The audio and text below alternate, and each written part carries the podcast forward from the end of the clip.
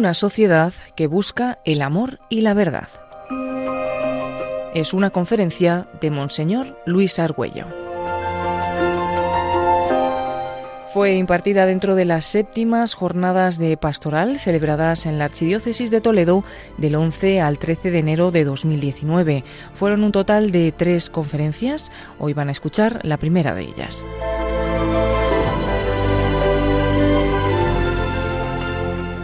Os explico por ir directamente al grano que las tres intervenciones van a intentar seguir un hilo. Un hilo por una parte podríamos decir experimentado en la vida de la Iglesia, pero eh, yo entiendo que renovado por lo que el Papa Francisco ya desde Evangelii Gaudium nos plantea que luego se desarrolla en el Instrumentum Laboris del último sínodo y que adquiere de alguna manera carta de naturaleza en el documento final del sínodo. Y es seguir un hilo de de, discernimiento en tres pasos. Un primer paso que el instrumento en laboris, igual que Evangelii Gaudium, llama reconocer. Un segundo paso que llama el Papa interpretar y un tercer paso que llama elegir.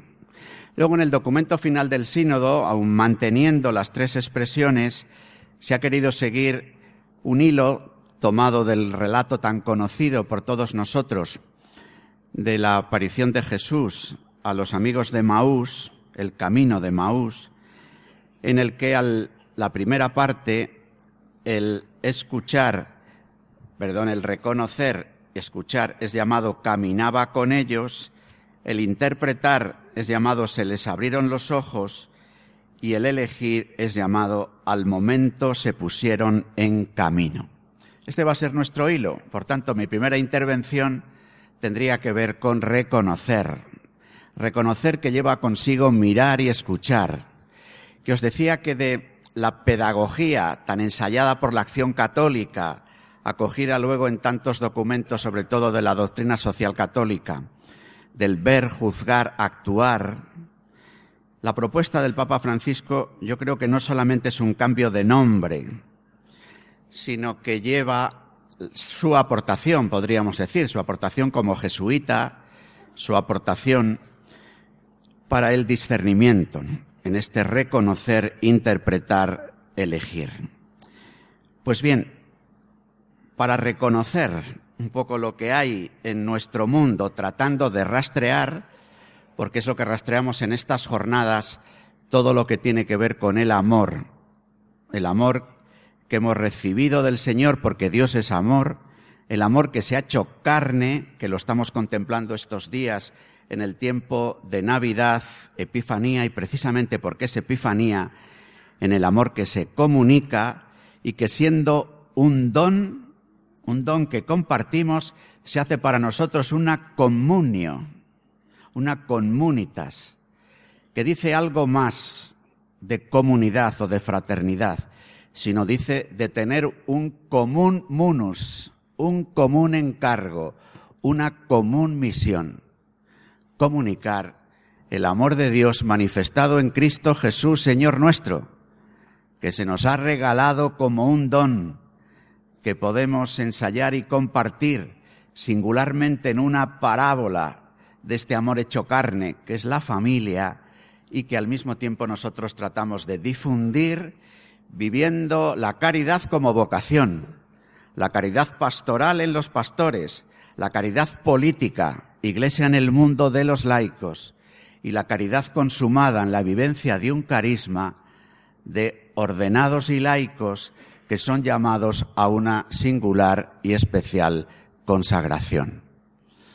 Entonces, por ahí vamos a rastrear en esta primera parte para reconocer, para escuchar, pero cuando el Papa dice reconocer, es que de alguna manera lo que está delante de nosotros y que todavía no sabemos dar nombre, de alguna forma está ya en nuestro corazón, como una clave, como un ADN que gusta decirse ahora al referirse tantas veces a lo humano, que nos permite reconocer, porque hemos sido conocidos antes.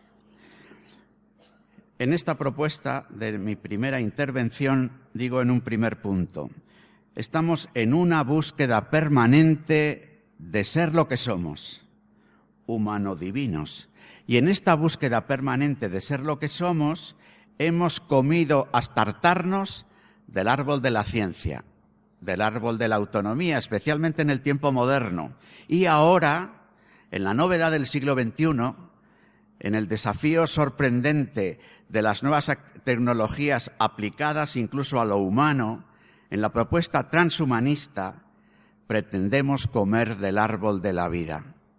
Habiendo comido hasta hartarnos del árbol de la ciencia, pretendemos comer del árbol de la vida. Son muchos los asuntos que aparecen en la plaza pública en relación con la vida, la sexualidad, las relaciones personales y sociales, la ecología o la pobreza. Suelen ser abordados aisladamente y con criterios muchas veces contradictorios. Así se defienden solidaridades sociales al mismo tiempo que se promueven rabiosas insolidaridades personales. Entre unas y otras contradicciones emerge una propuesta de nuevo orden, justificada con buenas intenciones, extraídas de cada rincón de estos que están en la plaza pública, aparentemente aislado. Pero el nuevo orden se basa en la construcción de un nuevo hombre que le haga factible.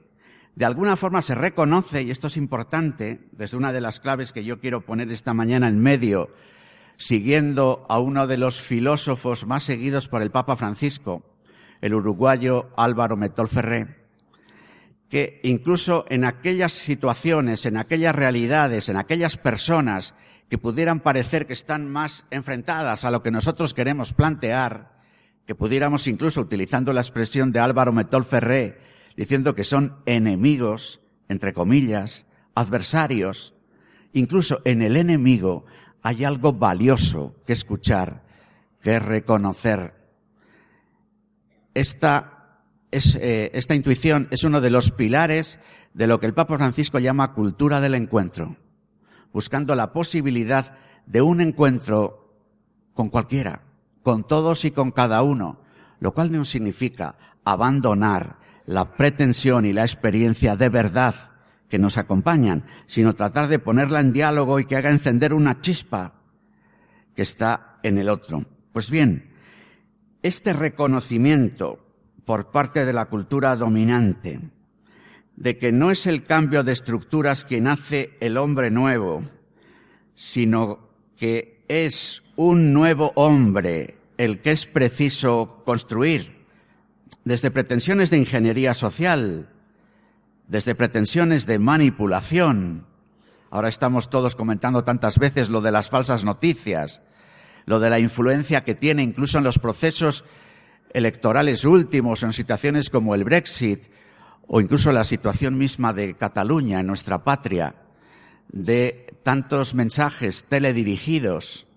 Todos tenemos la experiencia de que abrimos el ordenador en alguna de nuestras páginas habituales y terminamos viendo la publicidad adecuada a nuestros intereses, gustos, deseos o pretensiones, ¿no? O sea que el poder de este mundo quiere una mutación de la conciencia que haga posible la pax que todo imperio quiere y desea importar. Es decir, estamos en un filo de la navaja de un emergente totalitarismo. Pero en ese mismo filo de la navaja en el que el nuevo orden mundial pretende un nuevo hombre con una mutación de su propia conciencia, hay una intuición valiosa para nosotros. Y es que después de haber vivido tiempos dominados por una determinada manera de expresarse, la cultura del materialismo marxista, en el que era preciso el cambio de estructuras y la revolución social para que emergiera el hombre nuevo, hoy unos y otros podemos decir que lo importante es el sujeto, la conciencia, la persona, y al nombrar esta bendita palabra aparece una de las cuestiones en juego. Porque la mutación de la conciencia del nuevo orden es un subrayado radical del individuo, del individuo y su individualismo, aunque sea un individualismo colectivizado por la manipulación de la conciencia. Mientras que nuestra propuesta de sujeto es un sujeto personal y por tanto relacional. Y por tanto en la misma propuesta de sujeto va una propuesta de familia y de sociedad. Una antropología adecuada, como le gustaba decir a San Juan Pablo II, a la experiencia humana elemental, de lo que hablaremos en la segunda ponencia. Hemos pasado de una sociedad en la que era virtualmente imposible no creer en Dios a una en la que para el creyente más devoto el creer es sólo una posibilidad humana entre tantas, el nacimiento de un humanismo exclusivo al que ya se refería Pablo VI, también santo de la Iglesia, en Populorum Progressio, en el que ha llegado a ser concebible el eclipse de todos los fines que trascienden el bienestar terreno de la humanidad, humanismo exclusivo, que elimina toda posibilidad de una consideración ingenua de la fe religiosa y abre el campo a una pluralidad de opciones. Pero también nuestros conciudadanos como nosotros se preguntan, nos preguntamos, ¿cómo es posible la convivencia? Porque la convivencia es un dato de la realidad. Convivir es un hecho. Y organizar el común, desde las cosas más sencillas como que haya calor en esta sala, que tengamos luz eléctrica, lo cual supone que en otro sitio alguien trabaja para que nosotros tengamos aquí luz eléctrica, que haya posible, que sea posible la convivencia organizada, la vida social, pero al mismo tiempo las sociedades avanzadas, la crisis de las mismas democracias representativas, nos hace pensar cómo organizar la convivencia cuando hay una pluralidad de sujetos portadores de visiones diversas que requieren igual dignidad en el actual estadio de secularización de la sociedad que dice no hay verdad, no hay una propuesta de bien, pero al mismo tiempo desde la manipulación de la conciencia se propone una verdad y un bien. La búsqueda del hombre por alcanzar la plenitud elige la senda de la libertad autónoma. Y si el hombre es el centro y quiere serlo absolutamente autónomamente, Dios no puede ocupar ese lugar. El antropocentrismo y la consiguiente expulsión de Dios parecen entronizar el sujeto y hacer posible que dueño de su destino pueda construir el paraíso en la tierra. Sin embargo, amigos, los infiernos reaparecen y se refuerza y aparece una posibilidad trágica, la abolición del hombre. Uno de los autores más de moda, un judío, Yuval Harari, ha escrito Sapiens, Homo Deus, ahora 21 propuestas para el siglo XXI, que en Ideas del País del domingo pasado escribió un artículo que en realidad resume su tesis de su último libro, de 21 propuestas para el siglo XXI. Claro, dice algo tremendo, que los judeocristianos hemos estado seducidos por una pretensión inútil que conduce a la melancolía, que es creer en el libre albedrío, que es creer en la libertad.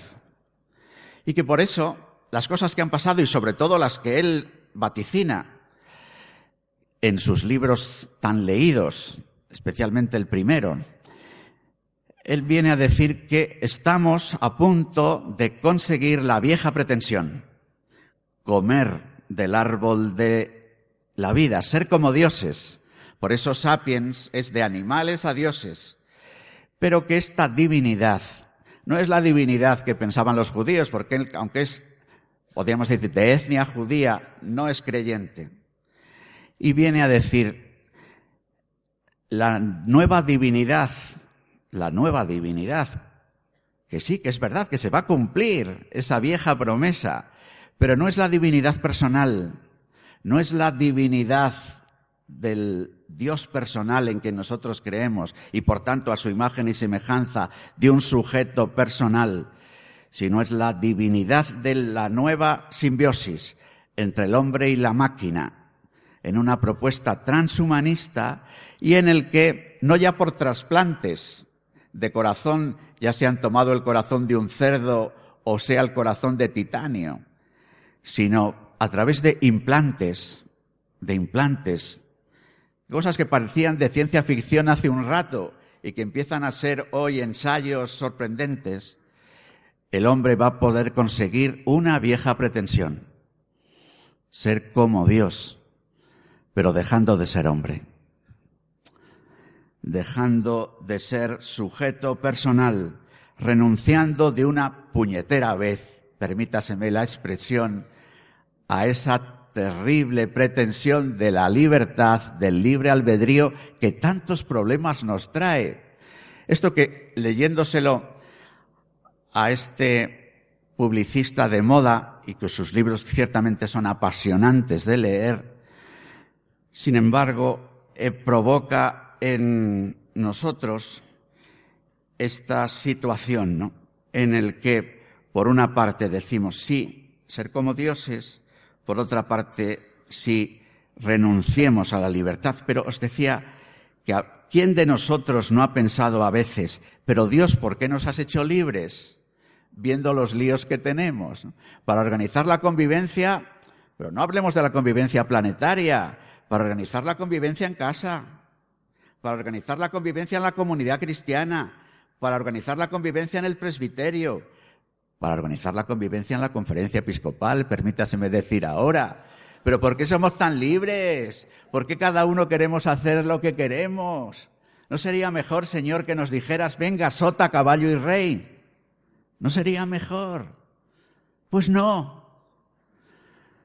Dios, nuestro bendito Dios, nos ha querido libres. Es verdad que con una libertad de hijos, libres. Tantos humanos piensan hoy que esta pretensión moderna sería mejor esconderla en el armario. Y es que pasa siempre igual. Hemos escondido a Dios en el armario y ahora nos toca esconder al sujeto, a la persona, en otro armario. Seguramente, por tanto, segundo paso de la reflexión de esta mañana, el mensaje central que hemos de comunicar hoy es que Dios existe, que existe, que se nos ha manifestado, que es bueno creer en Él, que nos ha mostrado su rostro y que viendo su rostro entrevemos su corazón. Que su presencia nos ayuda a comprender mejor la realidad, pues forma parte de la realidad que la presencia de este, nuestro Dios encarnado, que se manifiesta en la historia, nos ayuda a comprenderla mejor y a colaborar en los pasos adelante de la propia historia de los pueblos.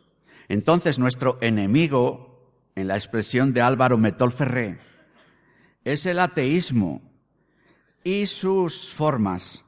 Podríamos decir que lo que es en el tiempo moderno, en el que casi por primera vez en la historia se ha formulado una propuesta atea con planteamientos incluso científicos, también entre comillas, pero sobre todo esta propuesta ha logrado ser décadas después cultura de masas, lo que era asunto de los filósofos en el siglo XIX y primeras décadas del XX.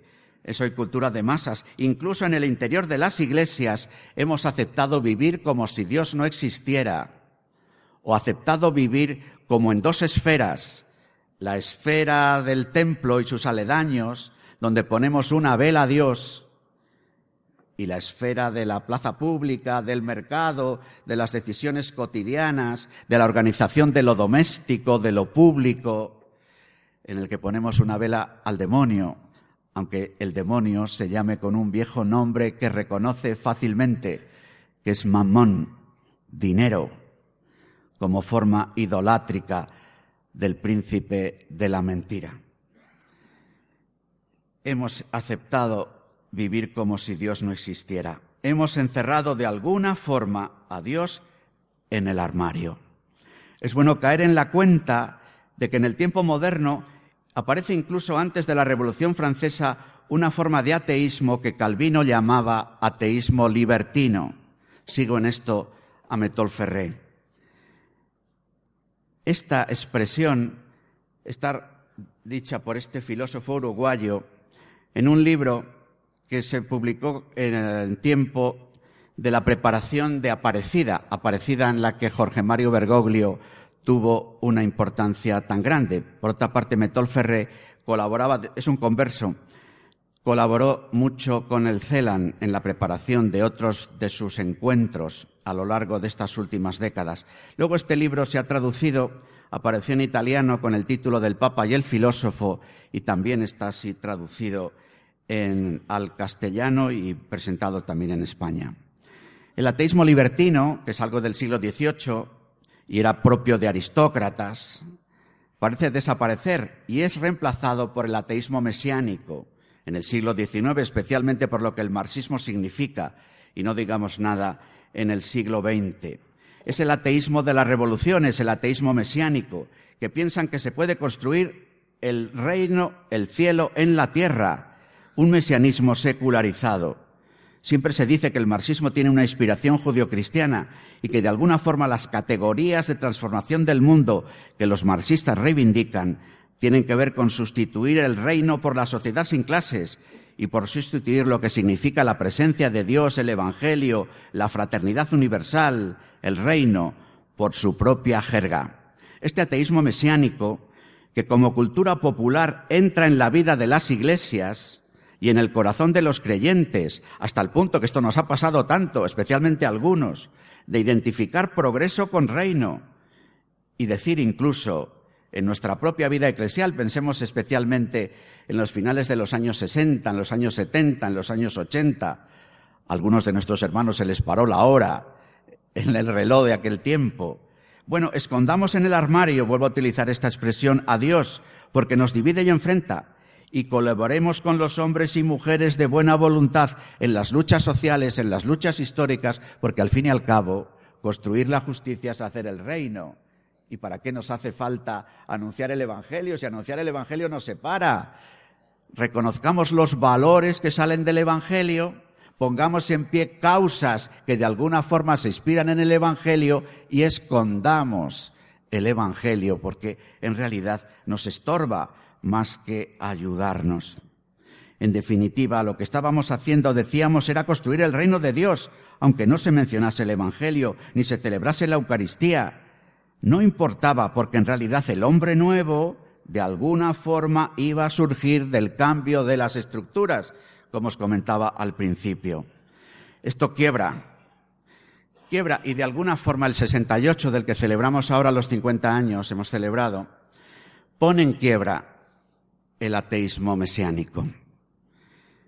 El agnosticismo positivista, cientifista, va abriéndose paso, que oscila entre un nihilismo parasitario y una religiosidad humanitaria de valores vagamente deísta, ecléctica, que puede ser una alternativa de sentido para las clases altas y medias de las sociedades industriales, una religiosidad que puede ofrecer en el materialismo práctico dominante una protección ante la amenaza del vacío, del nihilismo y del mito de la revolución, ya abandonado. Se sustituye la militancia por los voluntariados en tantos y tantos sitios, también en nuestra casa.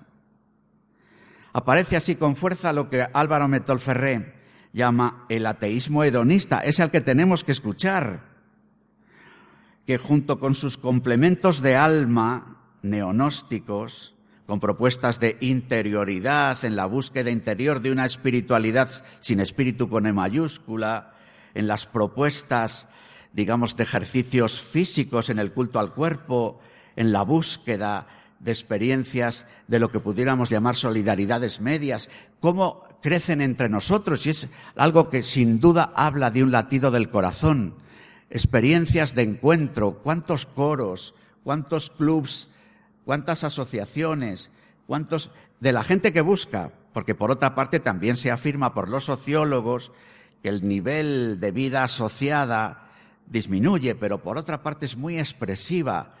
Tanta liturgia dominical. Bueno, en Valladolid, a nada que te descuides, el domingo por la mañana hay una carrera.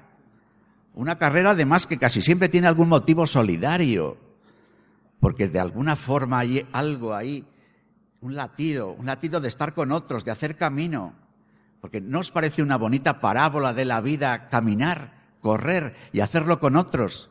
y que incluso en esa carrera haya una preocupación.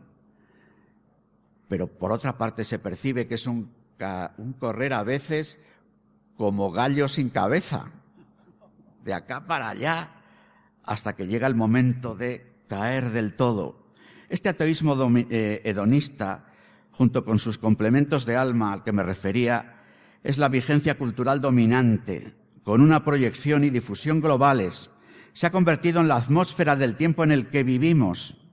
Primero, si queréis, en los libros, en las propuestas culturales, en la potencia de los medios de comunicación actuales, de la música, del cine, de los personajes potentes, de los dibujos animados que ven muchas veces nuestros pequeños.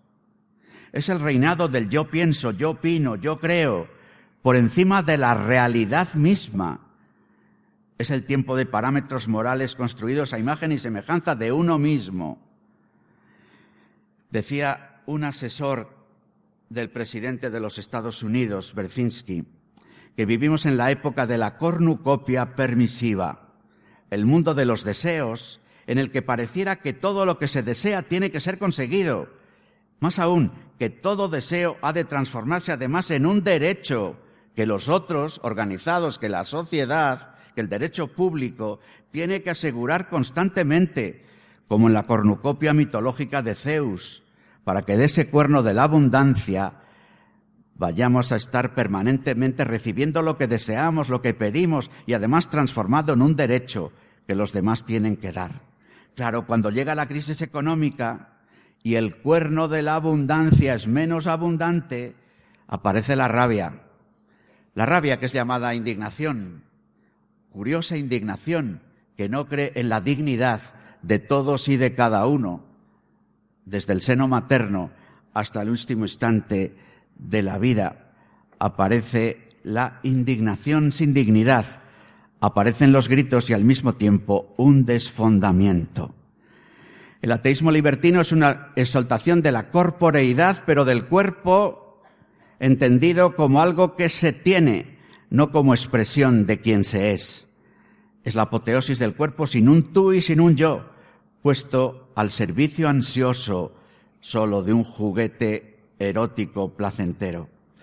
El ateísmo libertino es intrínsecamente relativista, porque cada sujeto humano es Dios en sí mismo, lo que termina, de alguna forma, extendiendo una especie de guerra de todos entre todos, termina siendo una expresión final de esta propuesta del mundo liberal en la que nos reconocemos casi todos. Fijaros esta expresión del mundo liberal. Suele decirse, mi libertad acaba donde comienza la tuya. Y este es un axioma liberal que le comulgamos todos como pan bendito.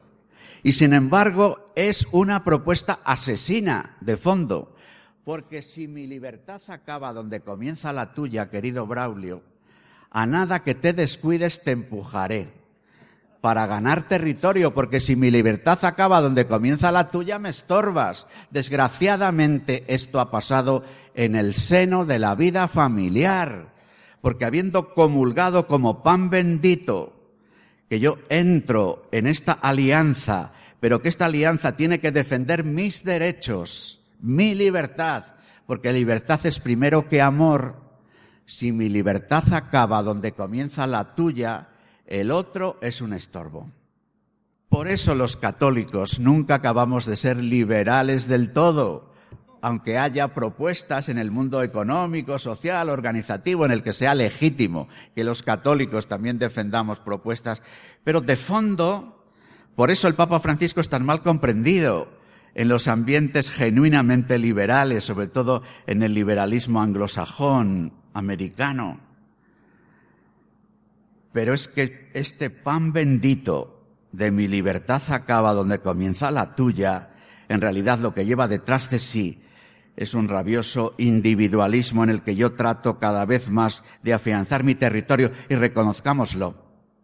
Este axioma liberal, además de haber entrado en la cama de los esposos, en el lecho de los esposos, ha entrado también en el hogar de las comunidades cristianas en el hogar de las fraternidades, incluso aquellos que han consagrado su vida a la vida fraterna y que sin embargo parece imposible poder ver la televisión, incluso la televisión en una sala común, porque ya incluso es necesario tener la televisión en cada habitación o en cada pantalla que tengo en la mano.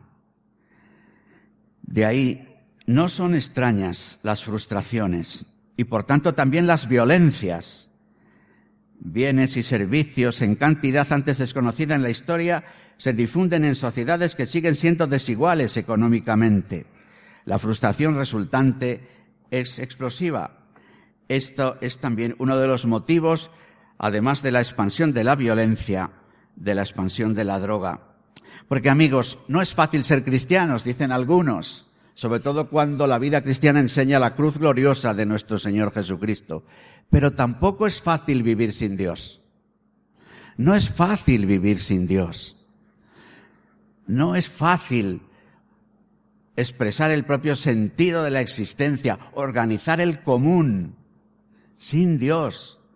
Quienes dicen vivir sin Dios, en realidad han estado viviendo durante tiempo de los restos de una ética que suponía a Dios. Y ahora, agotados los restos de esa ética del llamado humanismo cristiano, andamos como a palpas, como a tientas, defendiendo cada cual su propio territorio autónomo, y no es fácil vivir así. Por eso seamos compasivos y misericordiosos con nosotros y con nuestros hermanos los hombres. Los creyentes que tratamos de vivir contando con Dios, los creyentes que viven o vivimos como si Dios no existiera, los no creyentes, los que buscan de una u otra forma, los que rechazan. En el fondo, amigos, todos tenemos una inquietud porque el corazón humano está bien hecho, pero está herido. Y nosotros tenemos una buena noticia que dar para eso.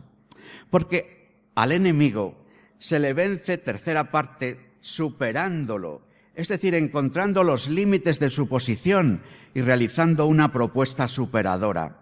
Podríamos decir que se vence a un enemigo asumiendo lo mejor de sus intuiciones, pero yendo más allá de ellas, poniendo en relación aspectos que son afirmados de manera desgajada, parcial, incluso enfrentadas entre sí. Porque, dice Metolferré, el error siempre hunde sus raíces en una insuficiencia que los hombres acusan en el nivel de la experiencia sensible. Así se vuelve exigente y resulta atractivo por el bien que contiene, ya que los hombres, en el fondo, tienen un inestirpable deseo de verdad y de bien. Si creen que en el error hay un bien o un destello de la verdad, lo consumen así como es, como mezcla de lo correcto y lo equivocado, de verdad y mentira, no exclusivamente como error. Del ateísmo libertino, ¿qué se podría asumir y qué se debe superar? Encierra una verdad, y es la percepción de que la existencia tiene un deseo íntimo de gozo, tiene un deseo íntimo de alegría y belleza, toda existencia. Por eso quizás el Papa Francisco nos habla tanto de alegría y por eso también hasta en la teología de la Iglesia, pensemos en von Baltasar, se habla tanto de la belleza. Así como en la Pascua de Resurrección hay una palabra que nos moviliza, que es aleluya, en el tiempo de Navidad Epifanía hay una palabra que nos asombra, que es gloria. Y gloria es el esplendor de la verdad, el resplandor de la gracia. Gloria es luz, pero una luz con peso. Gloria es precisamente la que nos hace caer en la cuenta de nuestra herida, que es la vanagloria la vanagloria, la gloria hueca, la gloria sin peso, la gloria que es hija de la soberbia, la gloria que es la mirada al espejo, la gloria, la vanagloria, que es esa que tantos buscamos, ese reconocimiento que mendigamos de los otros.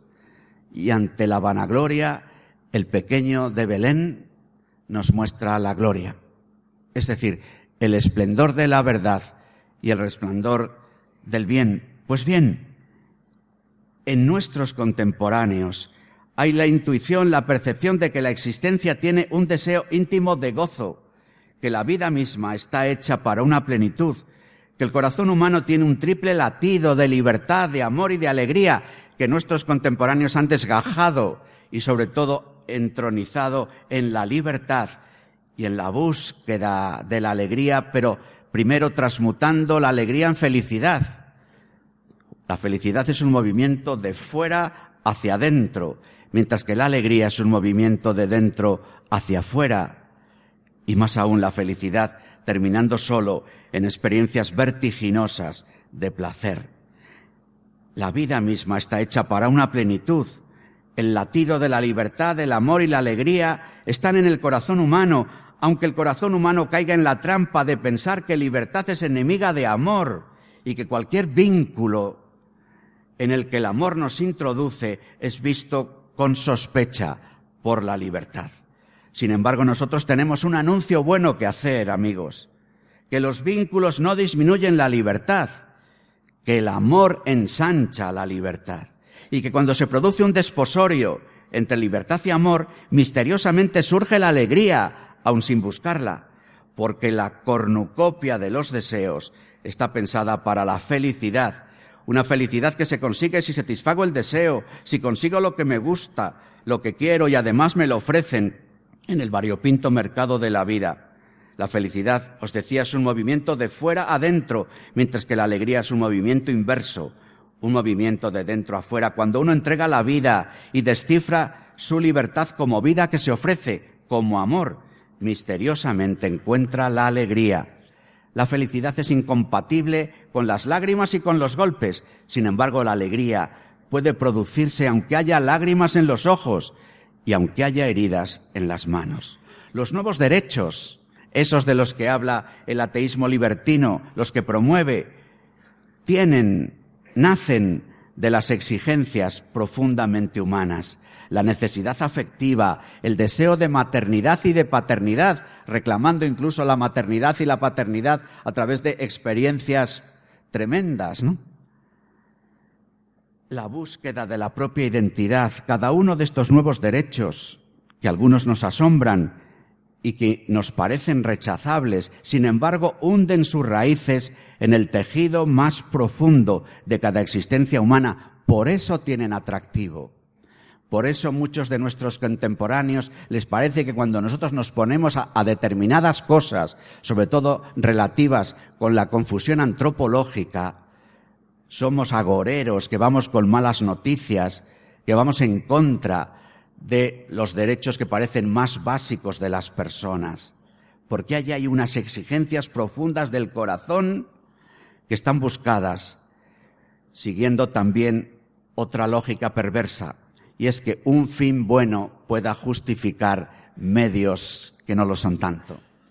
Que por otra parte, desgraciadamente, el que el fin no justifica los medios, que era un basamento de una ética civil, podríamos decir también, ¿no? Es otro de los principios que quiebra. La multiplicación de reivindicación de reconocimiento público de los derechos individuales expresa la expectativa de que el orden jurídico pueda resolver los dramas humanos, pero nos pasa como lo que ya decía Eliot en 1934 con sus poemas sobre la piedra. Recordáis, ¿no? Los hombres están siempre soñando sistemas tan perfectos que les liberen de la necesidad de ser buenos.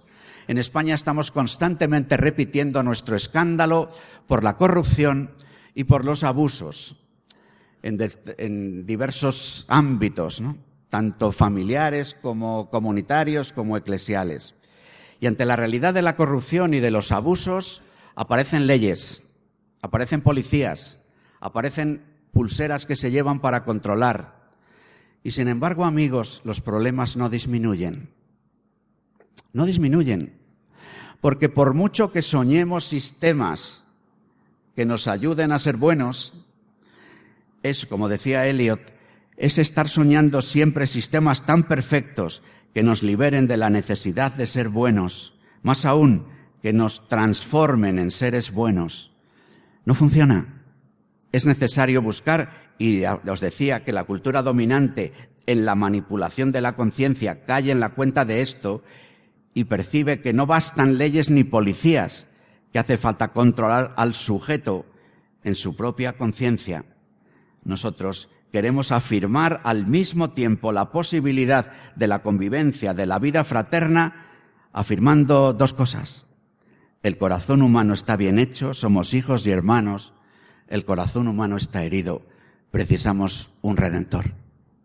Y nosotros tenemos experiencia de la redención y queremos ofrecerla gratuitamente, humildemente, con una extraordinaria mirada compasiva que reconoce en el otro los latidos de su corazón. Por eso, hermanos, la Iglesia, para dialogar adecuadamente, ha de asistir a la escuela de las preguntas del hombre. Hemos de ir a la escuela de las preguntas de nuestros contemporáneos. Hemos de acompañar en el camino como los de Maús, como Jesús a los de Maús, y escuchar, escuchar para en la escuela de las preguntas del hombre acoger esas preguntas e intentar abrirlas de par en par. ¿Qué signos nos revelan la naturaleza del corazón del hombre en medio de los asuntos cotidianos? Ya me he referido, y no insisto, a tres latidos profundos del corazón la libertad, el amor, de la alegría, saltos íntimos que de una u otra forma buscan la verdad, el bien, la comunión, la belleza, la verdad y la libertad, el amor, el bien, la comunión, la alegría y la belleza. Pero también podríamos fijarnos en experiencias que pudiéramos decir negativas que todos experimentamos y que nuestros contemporáneos experimentan como nosotros, como son el aburrimiento, la nostalgia, la desilusión, porque hay una censura, hay asuntos de los que no se puede hablar porque rompen la burbuja de lo políticamente correcto. Pero otro tipo de asuntos de los que es difícil hablar en medio del vértigo de la existencia para que unos y otros podamos expresar que nos aburre determinadas propuestas de la vida, que tenemos unas nostalgias en el corazón y que también hay desilusiones. Porque, ¿Por qué nos aburrimos? porque la realidad siempre parece inadecuada a lo que somos, a nuestro extraordinario corazón abismal. Solo podemos hacer experiencia de la insuficiencia de la realidad y por tanto del aburrimiento por la naturaleza inmensa de nuestro deseo. La nostalgia de que algo nos falta y de que no conseguimos definir una añoranza jamás cumplida, el lugar al que nunca hemos podido llegar, pero al que hubiéramos querido ser nuestro deseo.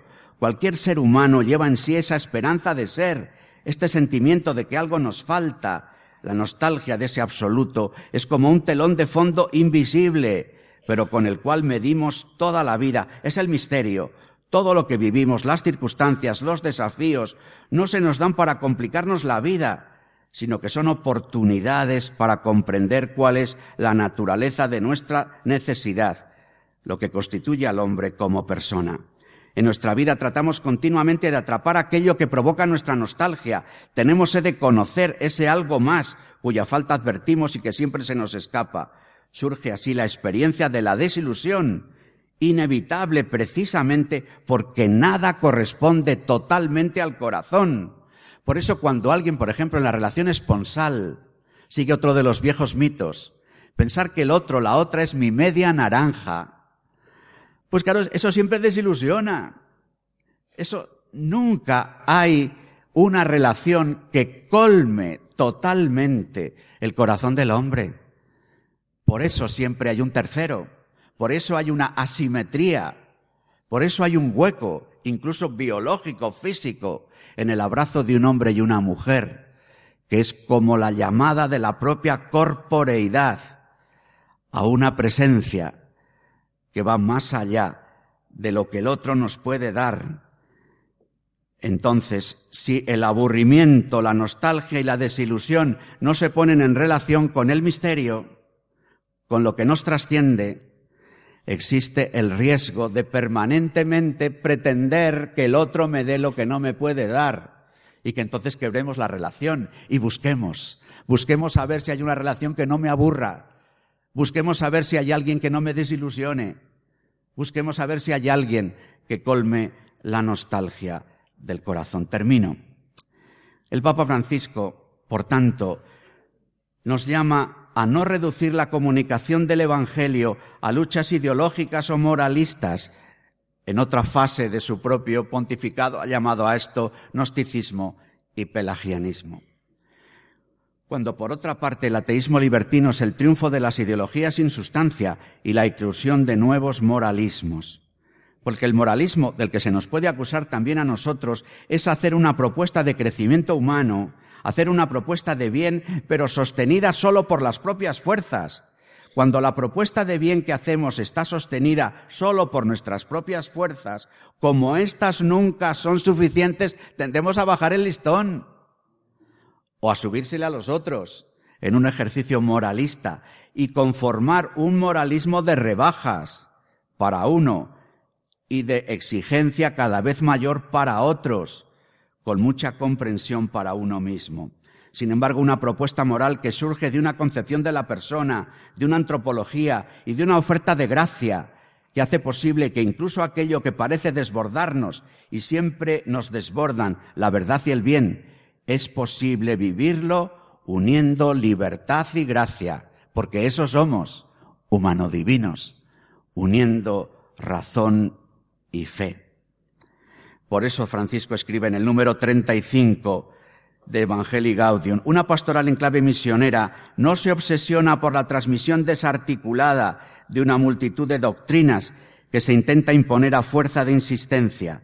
Cuando se asume un objetivo pastoral y un estilo misionero que realmente llegue a todos sin excepciones ni exclusiones, el anuncio se concentra en lo esencial, que es lo más bello, lo más grande, lo más atractivo y al mismo tiempo lo más necesario. La propuesta se simplifica sin perder por ello profundidad y verdad y así se vuelve más contundente y radiante.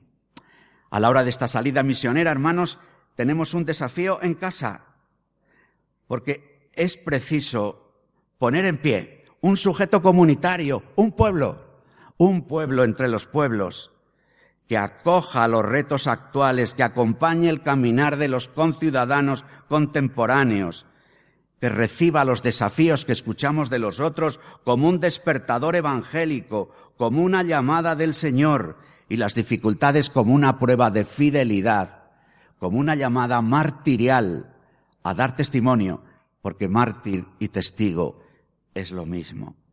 Así estamos llamados, y ahora sí que termino, a vivir una experiencia que pueda hacer verdad esto que Jorge Mario Bergoglio decía en el año 2002 en una comunicación a los cristianos, a los católicos de su diócesis bonaerense.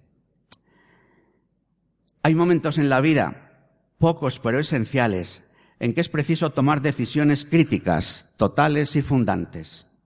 Críticas, porque se ubican en el preciso límite entre la apuesta y la claudicación, entre la esperanza y el desastre, entre la vida y la muerte.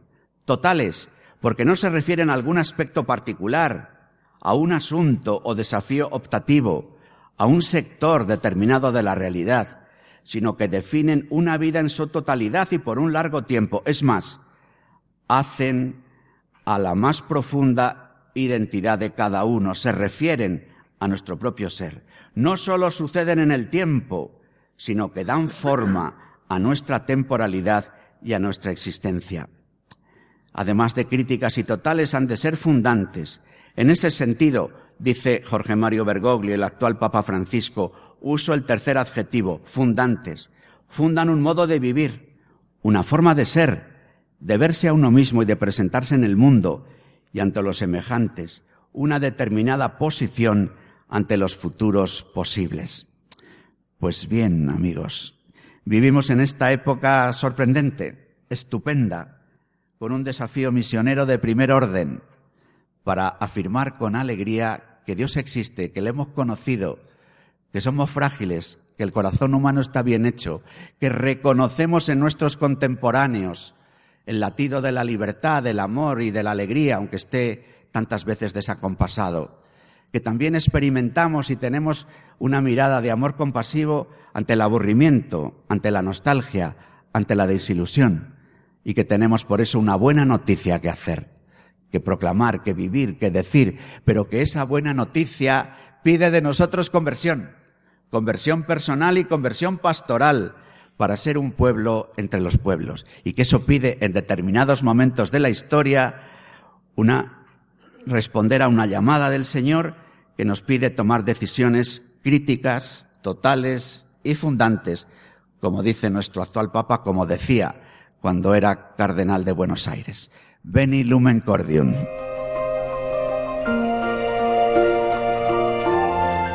Así finaliza en Radio María esta conferencia de Monseñor Luis Argüello titulada Una sociedad que busca el amor y la verdad. Fue impartida dentro de las séptimas jornadas de pastoral celebradas en la Archidiócesis de Toledo del 11 al 13 de enero de 2019 bajo el lema La Iglesia y la Familia, Fuentes de Caridad. Esta fue la primera de las tres conferencias que se impartieron. Agradecemos a Radio Santa María de Toledo por habernos ofrecido el audio de estas conferencias.